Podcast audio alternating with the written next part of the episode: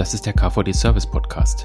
Wir sprechen regelmäßig mit Service-Experten und Entscheidern über aktuelle Themen zum technischen Service, zum klassischen Kundendienst und zu digitalen Dienstleistungen.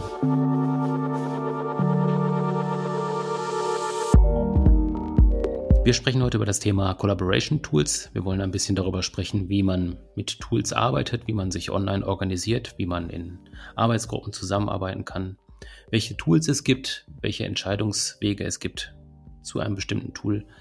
Ähm, wir sind ja heute in einer Vierergruppe zusammen. Ähm, der Tobias Theile ist dabei, der Hendrik Tetzlaff ist dabei und die Andrea Grosse ist dabei. Vielleicht können Sie sich einmal kurz selber vorstellen. Vielen Dank, Herr Braun. Mein Name ist Andrea Grosse. Ich bin Geschäftsführerin der Just for People GmbH, einer kleinen Managementberatung, die sich rund um das Thema Digitalisierung kümmert und wir helfen unseren Kunden in den Bereichen IT, Marketing und Vertrieb, um das Potenzial der Digitalisierung auszuschöpfen. Mein Name ist Henrik Tetzlaff. Ähm, ich arbeite bei der Group PSA am Standort Rüsselsheim und ich äh, mein, begleite die Position Head of Customer Journey global, also über alle äh, sechs äh, Marken der Group PSA hinweg. Meine Aufgabe ist äh, eben ähm, ein Customer Journey Framework, das wir der Group PSA eben für die Group PSA entwickelt haben, dass das diese einheitliche Herangehensweise auch in allen Marken und allen Abteilungen ähm, ausgeführt wird. Ähm, und dabei nutzen wir vor allem Tools vom Design Thinking ähm, als zweites ähm, haben wir einen Joint Contact Plan ähm, Framework entwickelt. Das heißt also, dass die Kundenkontaktpunkte von allen Marken sehr einheitlich be bearbeitet werden. Als drittes ähm, äh, Standbein haben wir das Customer Experience Gate. Hierbei geht es darum, sicherzustellen, dass ähm, Ideen, die äh, kundenrelevant sind, äh, auf der einen Seite also einen Nutzen bieten oder einen Benefit bringen und bei der Umsetzung dann nochmal kontrolliert werden, dass sie auch kundenorientiert umgesetzt werden. Und als viertes versuchen wir das kundenorientierte, kundenorientierte Denken weiter ins Unternehmen einbringen, einzubringen, so dass es bei allen Abteilungen gelebt wird.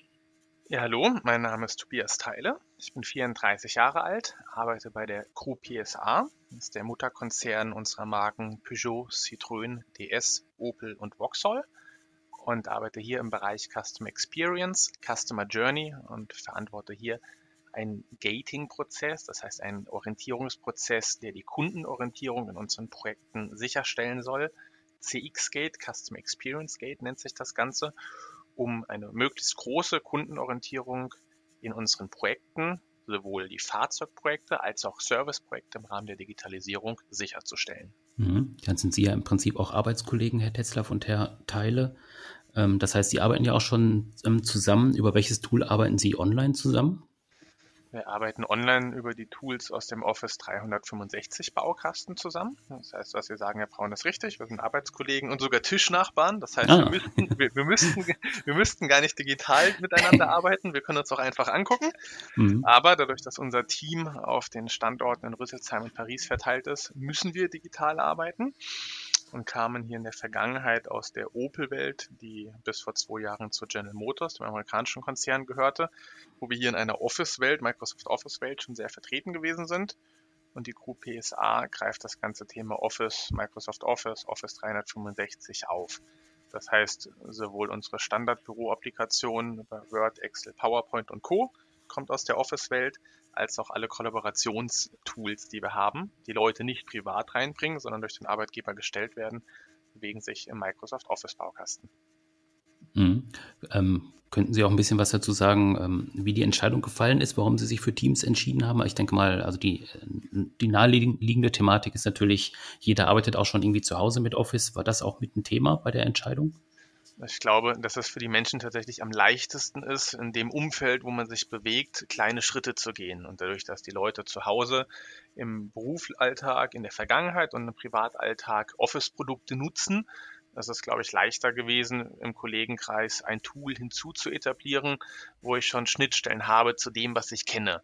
Und dadurch, dass die Leute aus privaten Situationen sicherlich Excel kennen, Word kennen und PowerPoint kennen und wir das auch in der Firma kannten und hatten, ist, glaube ich, jeder Schritt leicht gewesen, in dieser Welt weiterzumachen. Wobei man sagen muss, dass wir Kollegen das am Rüsselsheimer Standort, also einem deutschen Standort, als erstes mit Microsoft OneNote erweitert haben. Das heißt, dort war der große Schwerpunkt eigentlich eher so das Protokollieren von Meetings, das Mitschreiben, das Verwalten von Aufgaben, das Teilen von Dateien im Team. Das ist primär getrieben gewesen die letzten zwei Jahre durch die Nutzung von Microsoft OneNote wohingegen die französischen Kollegen an unseren drei französischen Standorten rund um Paris schon eher in Teams gruppiert gewesen sind. Das heißt, die haben Dateien in der Vergangenheit schon stärker als wir in Rüsselsheim über Microsoft Teams zur Verfügung gestellt. Losgelöst davon hatten wir in Rüsselsheim jetzt noch eine lange Diskussion mit dem Betriebsrat, wo eine Betriebsvereinbarung für die neuen Kollaborationstools der Marke Microsoft erst erstellt werden musste. Und jetzt sind wir aber tatsächlich so, dass wir sagen, Yammer und Teams und OneNote und alles, was dazugehört, können alle Kollegen nutzen. Hm. Wie ist das bei Ihnen, Frau Grosse? Ähm, nutzen Sie auch Teams oder mit welchen äh, Collaboration Tools sind Sie unterwegs? Also bei uns ist es ganz ähnlich. Wir sind jetzt im Prinzip das komplette Gegenteil äh, von den Kollegen. Äh, wir sind eine kleine Managementberatung. Wir sind momentan vier ähm, ja, Geschäftsführer und Mitarbeiter. Ähm, und wir haben uns aber auch ganz bewusst für die Microsoft-Umgebung entschieden. Wir kommen alle im Prinzip ähm, aus der SAP-Welt und eben auch den Tools, die es da zum Teil eben gab, die alle sehr komplex waren, die alle sehr ähm, erklärungsbedürftig waren, auch nicht so wirklich Richtung Collaboration gingen. Ähm, daher kamen wir einfach aus einer komplexeren Welt, haben auch uns bewusst gesagt, ähm, im Prinzip genauso wie, wie wir es gerade gehört haben, dass es darum geht, um Einfachheit, um Intuitivität, dass wir einfach sagen, okay, das weiß ich, wie das geht, das äh, nutze ich in meinem Privatumfeld. Äh, und wir wollten eben die Integration des Ganzen dass man auch als Team äh, die Transparenz hat. Das ist das eine, was uns ganz wichtig ist, dass auch jeder sieht, ähm, ähm, also keine großen Berechtigungswesen dahinter steckt. Das war uns nochmal unheimlich wichtig, äh, dass es da einfach geht. Und die Entscheidung ähm, war auch mit dem getragen, ähm, ohne eine Microsoft Office-Umgebung geht es sowieso nicht. Also die war sozusagen der Standard. Und da war es eigentlich relativ logisch, dass wir in diese Richtung uns gleich mit dem Office 365 ähm, komplett ausgestattet haben. Mhm. Jetzt sind Sie ja als Beratungsunternehmen mit äh, relativ vielen Kunden im Kontakt, ähm, die ja vielleicht auch schon auf eigenen Lösungen unterwegs sind. Ähm, wie handhaben Sie das da? Also wenn jetzt jemand mit Slack zum Beispiel kommt oder mit Trello äh, kommt, ähm, steigen Sie dann darauf ein und sagen, wir kommen mit in deine Umgebung oder äh, gucken Sie dann schon, dass, dass es da auch nochmal eine Diskussion gibt, ob dann auch ein anderes Tool einfach funktioniert, was Sie schon einsetzen? Also gerade wenn es darum geht, dann schauen wir, dass wir natürlich auf unseren Kunden zugehen und das ähm, so gestalten, wie es unser Kunde wünscht. Ähm, meistens ist es, also das müssen wir gerade so feststellen, dass viele sich erst Gedanken machen, ähm, welche Tools sind denn sinnvoll, dass wir da meistens noch sozusagen über unsere ähm, Teamsstrukturen äh, arbeiten und eben auch über OneNote. Das ist bei uns auch ganz wichtig. Das ist gerade ähm, letzte Woche aus dem ähm, Teams rausgenommen oder diese Woche aus dem Teams rausgenommen wurde, äh, was wir sehr bedauern, weil wir genauso eigentlich arbeiten. Mhm. Ähm, aber was, was zum Beispiel, was wir noch mitnutzen, ähm, um das, das ging über Office 365 nicht. Ähm, wir haben noch ein Jira-Ticketsystem dahinter, wo wir noch das ganze Thema Tracking, also so ein bisschen das Projektmanagement mitmachen. Das ist für uns als kleine ähm, Managementberatung die einfachere Lösung, ähm, da, da wir ähm, ja, dass wir einfach nicht so viele Tools nutzen wollten und mit den zwei kommen wir eigentlich für unsere Bedürfnisse extrem gut zurecht. Mhm. Ähm, wenn Sie jetzt ähm, sagen, Sie benutzen ähm, Office 365 oder eben auch dann Teams eben aus der Gewohnheit heraus, gibt es ja trotzdem so ein paar Punkte, die irgendwie relevant sind, wenn man es jetzt einsetzt. Also so auch ähm, Disziplin bei der Nutzung oder auch vielleicht auch ein paar Spielregeln, die da gesetzt werden müssen. Ähm, Herr Tetzlaff, können Sie da ein bisschen was zu sagen, wie Sie das organisiert haben, dass äh, tatsächlich dann auch ein vernünftiges Arbeiten da möglich ist? Also für mich sind Spielregeln sehr, sehr wichtig. Also für mich ist es ein entscheidender Erfolgsfaktor von den Kollaborationstools.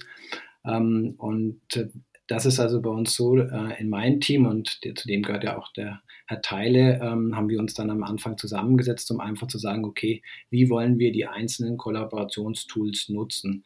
Ich gehe jetzt mal auf das Beispiel mehr OneNote ein, weil Herr Teile vorhin gesagt hat, Teams wurde bei uns durch den Betriebsrat erst äh, seit einiger Zeit aktiviert, also da sind wir noch nicht so aktiv, aber OneNote zum Beispiel ist eins der Tools, wo wir halt übergreifend ähm, arbeiten. Und da haben wir dann auch klar festgelegt, wie jeder dort drin arbeitet, ähm, das aber auch im Team abgestimmt, so dass jeder das Verständnis hat und auch die Disziplin dann einhält, genauso zu arbeiten. Ähm, das Gleiche haben wir auch gemacht und das klingt manchmal einfach, aber für mich ist es sehr wichtig, dass auch das Ablegen von Dateien einheitlich vorgenommen wird, dass, äh, dass man auch dort sagt, wo was genau abgelegt wird. Also wenn man das jetzt im SharePoint ablegt, äh, ähm, dass man dort auch die einheitliche Benamung äh, vornimmt, dass wir, wir haben das immer so geregelt, dass die Datei einen, ein Datum bekommt, einen Namen, dann die Initialien des Bearbeitenden und danach auch die Versionierung, damit klar ist, wer was ähm, zuletzt bearbeitet hat um so wirklich ähm, ja, eine Struktur zu bieten, die jeder versteht und dann auch einhalten kann. Nee, du hast recht, was du sagst. Also diese Erfolgsfaktoren sind nicht nur einerseits das Vorhandensein der digitalen Tools, sondern darüber hinaus das Beherrschen der digitalen Tools. Und das dritte ist das, was du gerade ansprichst, Henrik, das, das Nutzen in Abstimmung. Und ich glaube, dieses gute Beispiel, was ich diese Woche gerade gelernt habe, durch ein benachbarten Freund, der die Möglichkeit hatte, bei der großen Konferenz letzte Woche der Deutschen Fußballliga dabei zu sein, wo also das Thema in den letzten Jahren zum Saisonabschluss, zur Saisonmitte immer physisch in einem Raum diskutiert worden ist mit 120 Vertretern der Fußball-Bundesliga, die letzte Woche 120 Vertreter der Fußball-Bundesliga per Skype miteinander kommuniziert haben ohne vorher Regeln ausgemacht zu haben. Das heißt, Leute waren nicht auf Mute, Leute haben sich gegenseitig ins Wort gesprochen, ja. Leute haben ganz viel erzählt, nachdem mhm. viel erzählt worden ist, wurde am Ende überlegt, Mist, wir hätten darüber reden müssen, dass auch jemand ein Protokoll schreibt. Also alle diese Dinge sind vergessen worden. Und wenn wir aber in ein Meeting reingehen, wo wir zusammensitzen, wo wir uns physisch in die Augen gucken, sind diese Spielregeln oftmals sehr klar, dass ich den Mund zu halten habe, wenn mein Kollege gegenüber redet. Genauso muss am Anfang besprochen werden, wer schreibt ein Protokoll Protokoll und diese ganzen Dinge, mhm. die wir als Mensch in der Schule, im Studium, im Berufsleben gelernt haben, müssen wir natürlich auch nutzen, wenn wir digitale Tools haben. Das heißt, wenn ich in OneNote ein Meeting habe und vorher nicht kläre, wer die Besprechungsberichte schreibt, mhm. dann habe ich nichts gekonnt. Und wenn wir nicht sagen, wer hat gewisse Datenstände abzulegen oder ich mache mir keine Gedanken über eine Versionierung, hilft mir das beste Tool nicht. 100% korrekt. Genau. Vielleicht kann ich da noch hinzufügen, also das Team mhm. ähm, hat in OneNote auch immer ihre Seite. Das heißt also, da werden alle To-Dos aufgelistet, was Sie auch angesprochen haben, Frau Gossel. Es muss transparent sein und über OneNote übergreifend zu arbeiten, kann jeder immer sehen, was der andere gerade bearbeitet oder schon bearbeitet hat. Also kann jederzeit Echtzeit kontrollieren, wo jeder ist, ähm, ohne den anderen kontaktieren zu müssen. Und damit sind die Aufgaben auch immer klar verteilt, strukturiert und untereinander aufgelistet in einer fortlaufenden Liste. Und das ist ganz einfach, da hält sich jeder dran. Und was äh, Herr Theiler auch gesagt hat, in den Meetings werden vorab die Bereiche, die besprochen werden, auch gelb markiert, dass auch nur darauf referenziert wird. Und das klappt sehr gut und ähm, ist einfach intuitiv und, ähm, und transparent. Mhm, das bedeutet dann ja auch, wenn ich jetzt sage, ähm, ich entscheide mich für ein äh, Online-Tool, wo wir zusammenarbeiten, dann kann ich nicht einfach sagen, und ab Montag arbeiten wir alle in diesem Tool, sondern es geht schon eine gewisse Zeit auch vorher ins Land, äh, idealerweise, wo man einfach die Sachen schon mal trainiert und eben auch diese Rahmenbedingungen festlegt, denke ich. Also es muss vorher ein gewisses Training da sein. Absolut, also ähm, das sehe ich ähm, äh, genauso. Ähm, wir hatten im Vorhinein ähm, äh, nochmal gesprochen, Herr Teil und ich. Wir hatten vor einiger Zeit mal ein Customer Journey Mapping Tool ähm, getestet. Ähm, und äh, da haben wir eben festgestellt, äh, A, hätte dieses Tool sehr, sehr viel Training verlangt, es zu pflegen. Auch wenn man darüber zusammen hätte arbeiten können, also abteilungsübergreifend hätten ähm, verschiedenste Menschen in eine, einem Unternehmen an dieser Journey arbeiten können. Aber das hat, war so pflegeaufwendig, so ähm, schulungsintensiv, dass wir äh, nach einer Testphase das wieder abgebrochen haben, weil wir gesagt haben, dieses Tool ähm, kostet uns zu viel Zeit, ähm, nur das Tool zu bedienen. ähm, und weniger ähm, und bringt wenig Output. Also daher stimme ich da auch, was er eingangs gesagt hat, es muss intuitiv sein, es muss einfach verwendbar sein. Und das ist halt bei der Office 365 Lösung momentan sehr gut gegeben. Ähm, wenn wir dann nochmal in diese Projektthematik reingehen, Frau Grosse, ähm, wie, können Sie ein bisschen was aus Ihrem Alltag sagen? Ähm, auf welche Welten treffen Sie da in der Regel, wenn Sie jetzt sagen, wir fangen jetzt an mit einem äh, Kunden ein Projekt zu starten und wir arbeiten online? Ähm, wie sind da die Voraussetzungen gegeben in der Regel? Das ist extrem unterschiedlich. Also wir haben ähm, mit, also Mittelständler, die da schon relativ weit sind. Also wir haben zum Beispiel gerade einen Kunde, der hat auch wie wir Jira. Das ist für uns ähm, sehr einfach, weil man da einfach genau diesen Projektfortschritt sieht. Ähm, wo steht er? Wir haben ähm, aber auch größere Mittelständler, da kommen wir leider immer wieder noch ähm, auf Excel-Listen, Fortschrittslisten mhm. ähm, oder auf, ähm, ich habe hier mal ein, ein Protokoll aus, ähm, ja, ob, wenn ich Glück habe, ist es eine PowerPoint, die ist schon ein bisschen bunt oder ist es auch noch ganz äh, stumpf ab und zu ein Word-Protokoll. Also da ist, da erlebt man äh, sehr unterschiedliche Dinge. Und was ich sehe, da ist einfach der, ähm, ja, also wenn ich gerade den Maschinen- und Anlagenbau nehme, ähm, noch sehr konservativ unterwegs. Da muss man auch wirklich noch äh, sehr viel Überzeugungsarbeit leisten, um diese Tools überhaupt mal ähm, ja, an den Start zu bringen, dass sie das überhaupt drüber nachdenken. Da kommt schon immer wieder so die Haltung, das brauchen wir nicht. Äh, wir sind ja alle da. Da haben uns aber jetzt gerade die letzten drei Wochen wirklich was anderes bewiesen. Und wir haben jetzt gerade mit einem Kunde, den wir wir machen so einen Digitalisierungscheck bei, bei KMUs. Äh, und dem haben wir dem einen Unternehmen eben empfohlen, also ihr sollt euch mal über das Thema Collaboration Tools ähm, Gedanken machen. Die haben vorher noch überhaupt nicht drüber nachgedacht, haben das gemacht und konnten somit jetzt relativ schnell ähm, 170 Mitarbeiter aus ähm, stationären Arbeitsplätzen in Home-Arbeitsplätze stecken. Und das ist wirklich was, wo man ähm, wo man einfach sieht, da muss man sich ein bisschen bewegen. Und ich auch nochmal so, wir haben selber ans, an uns selber, so klein wie wir sind, festgestellt, wir müssen äh, immer wieder unsere Spielregeln überprüfen, passen die noch, um das Thema Transparenz, was wir gerade schon hatten, ähm, und eben auch um den Fortschritt, auch das Thema Ablage, kann ich nur vollkommen ähm, zustimmen. Es muss ganz eindeutig sein, wie Dateien benamst sind, wo ich die zu finden habe, wie die Ablagestruktur ist. Also daher, das war bei uns ganz ähnlich. Ähm, und ich finde es sehr spannend, dass es in so einem großen Konzern wie PSA eigentlich genauso funktioniert wie bei uns im Kleinen.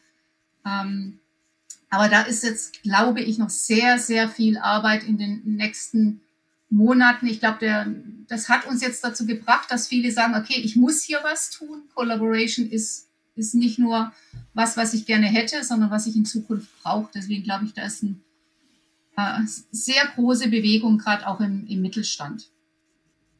Mhm.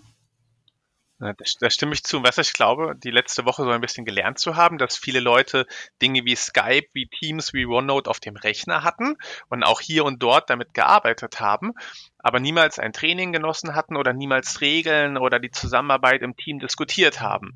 Dadurch, dass jetzt mehr oder minder der Großteil der Bevölkerung gezwungenermaßen in Homeoffice arbeiten muss, fangen diese Dinge aber ganz schnell an, mit einer extrem steilen Lernkurve sich zu etablieren. Und viele Dinge funktionieren. Und das finde ich ist eine schöne Erkenntnis von den Kollaborationstools, dass sie mittlerweile so einfach sind, dass sich Leute daran trauen, Leute damit anfangen zu spielen. Und vor zwei Jahren hätte man sie zu einem Training geschickt, sie sich sehr schwer getan getan hätten. Und auf einmal funktioniert das.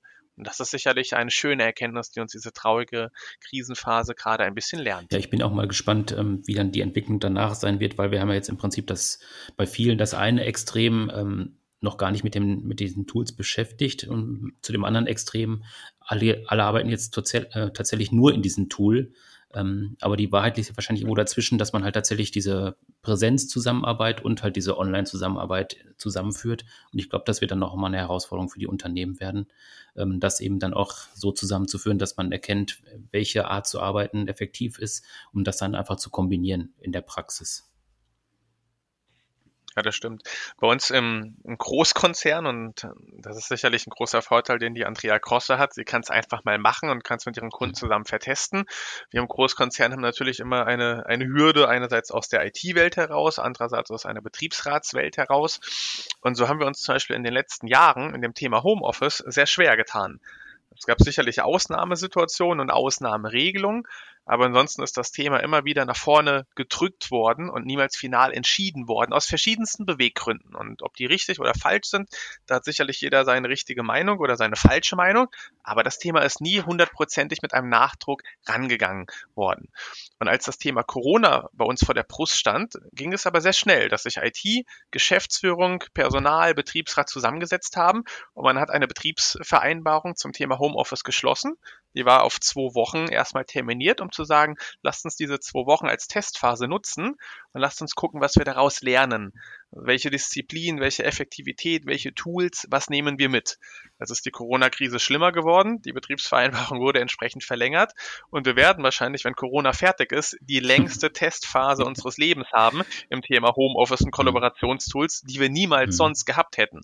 Und ich glaube, was Schöneres kann einem passieren, als diese Erkenntnisse jetzt zu sammeln und hinterher nach der Krise einen großen Bericht zu haben, um zu sagen, das haben wir alles gelernt. Und dann werden wir hinterher aber nicht mehr über Kollaborationstools, braucht man mhm. das diskutieren, sondern wir werden darüber diskutieren, was haben wir mhm. alles Schönes mitgenommen. Und das ist sicherlich eine große mhm. Stärke dieser Zeit. Ähm, könnten Sie vielleicht auch noch mal ein bisschen was aus Ihrem Kontext äh, erzählen? Sie sind ja international unterwegs als Großkonzern. Ähm, wie da die Zusammenarbeit funktioniert, da ist ja nochmal die Hürde Sprache, würde ich sagen, vielleicht auch ein bisschen die Hürde Mentalität. Ähm, haben Sie da so ein paar Erfahrungen schon aus Ihrer bisherigen äh, Zusammenarbeit? Also ein wichtiges Instrument ist nach wie vor äh, E-Mail. Das heißt also, wenn ich jetzt überlege, wenn ich mit Indien zusammenarbeite oder wenn ich mit den USA zusammenarbeite, dann ist E-Mail beim Austausch äh, noch ein sehr wichtiges Instrument. Ähm, klar, die ganze Terminplanung, alles läuft über, über Outlook.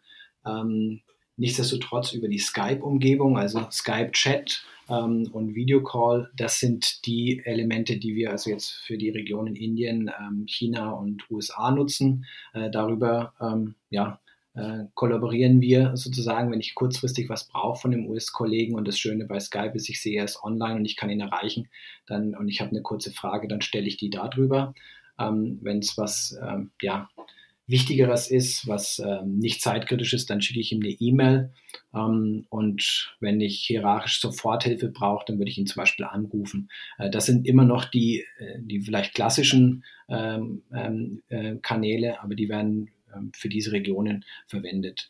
Ähm, Zusammenfassung oder besser gesagt die Zusammenarbeit im Team mit USA folgt auch über Teams. Äh, da wurde ein Team eben aufgesetzt und wir kollaborieren darüber. Allerdings, und das war das Problem, was Herr Tyler am Anfang angesprochen hat, wir waren als oder unsere Gruppe in Rüsselsheim war lange Zeit ausgegrenzt, so dass das jetzt erst langsam ähm, äh, greift, dass wir alle über Teams kollaborieren.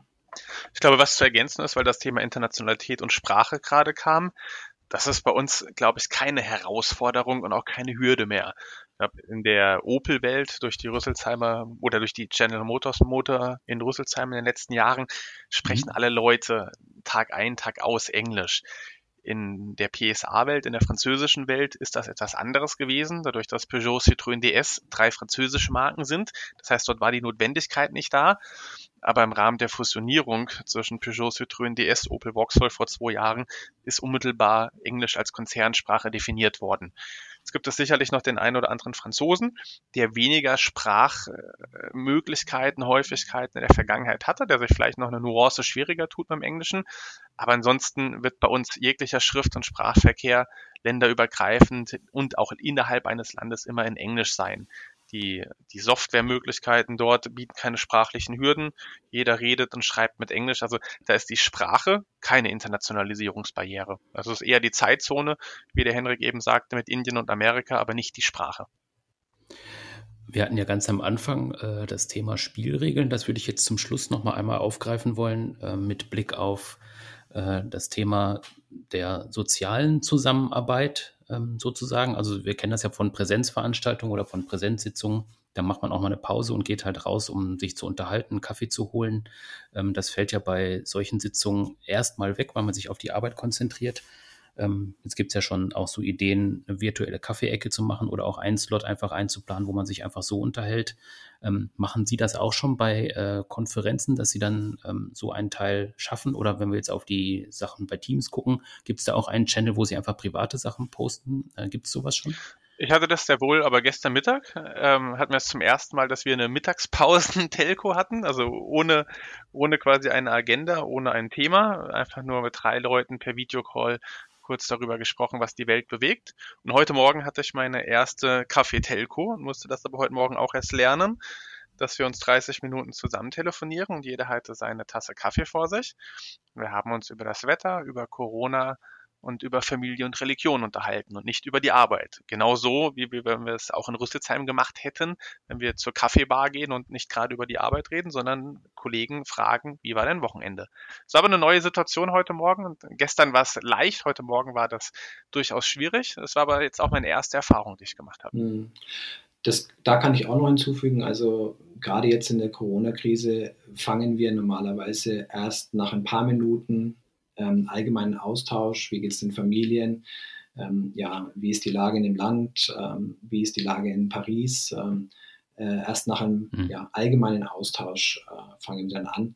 Ähnlich wie, wie bei einem Präsenzmeeting, wo man sich vorab äh, auch die Hände schüttelt und äh, fragt, wie es einem geht. Und ähm, sozusagen dieses Warm-up wird in den ja, in diesen Online-Meetings ähm, auch eingehalten. Und ich denke, es ist auch absolut notwendig aktuell, dass man sich so darüber austauscht.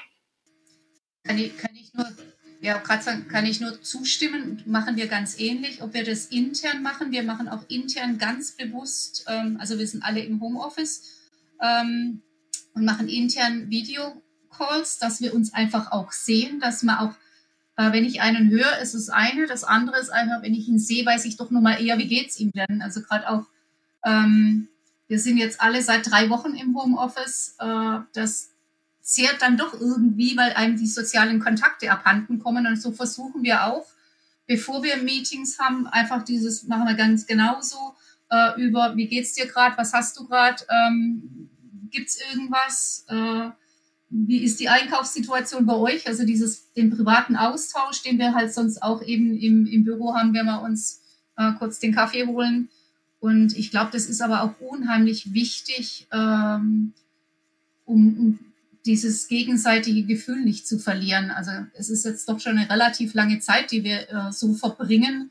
Und äh, ich glaube, das ist unheimlich wichtig, um dieses Soziale zumindest über das Sehen hinzubekommen. Und da finde ich die Tools halt wirklich äh, sehr hilfreich, weil man nicht nur zu zweit, sondern eben auch in ganz vielen ähm, mit, mit Kunden oder eben auch mit Kollegen sich sehen kann. Das hilft ungemein, um, um ja dieses ein bisschen Gefühl, man hat sich ähm, nicht, nicht physisch gesehen, aber zumindest mal virtuell, das hilft unheimlich, um, um nicht, der eine oder andere hat, also ich habe einen, äh, einen, Kunden, der sagt, ich vereinsame in meinem Homeoffice.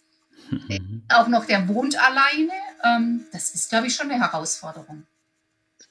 Ich hatte zum Anfang der Woche eine Videokonferenz mit Leuten von der Deutschen Bahn wieder via Teams und die haben sich zum, zum Running Gag der aktuellen Situation gemacht, dass wenn das Videokonferenzmeeting startet, man versucht mit den Leuten über das zu reden, was man in der Kamera im Hintergrund sieht. Ne? Also sprich, mhm. hinter mir steht ein Regal, da sind Bücher drin, da ist vielleicht eine Figur drin, da steht ein Drucker und man beschäftigt sich immer zwei Minuten damit, pro Person darüber zu philosophieren, was ist denn in einem Hintergrund zu erkennen, um so ein bisschen den persönlichen Bezug, die persönliche Note, Note reinzubringen.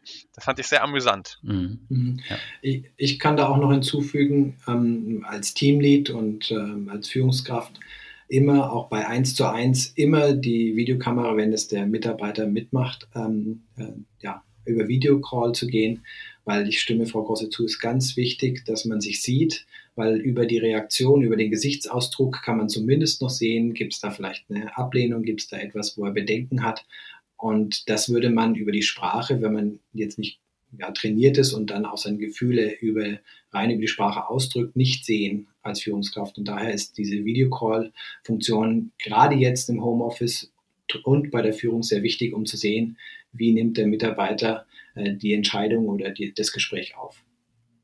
Hm, ja, ich denke auch, also durch diese Tools profitieren wir schon ziemlich stark in der Zusammenarbeit, gerade wenn es auch äh, mit räumlich getrennten Teams sind Aber dieses Persönliche, das fehlt dann einfach. Also ich merke das eben auch. Ich bin zwar auch noch teilweise unterwegs, aber äh, der persönliche Kontakt, der fehlt mir schon. Von daher hoffe ich auch, dass wir uns bald dann einfach auch mal wiedersehen im normalen Rahmen, dass wir uns dann mal wieder treffen und dann auch mal wieder da zusammenarbeiten können.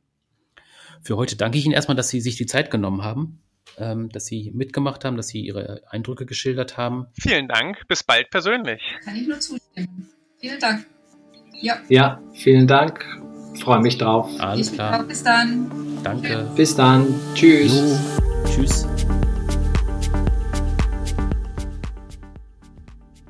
Das war der KVD Service Podcast. Abonnieren Sie unseren Podcast auf den klassischen Plattformen bei iTunes, SoundCloud und Spotify. Oder besuchen Sie uns im Internet unter kvd.de.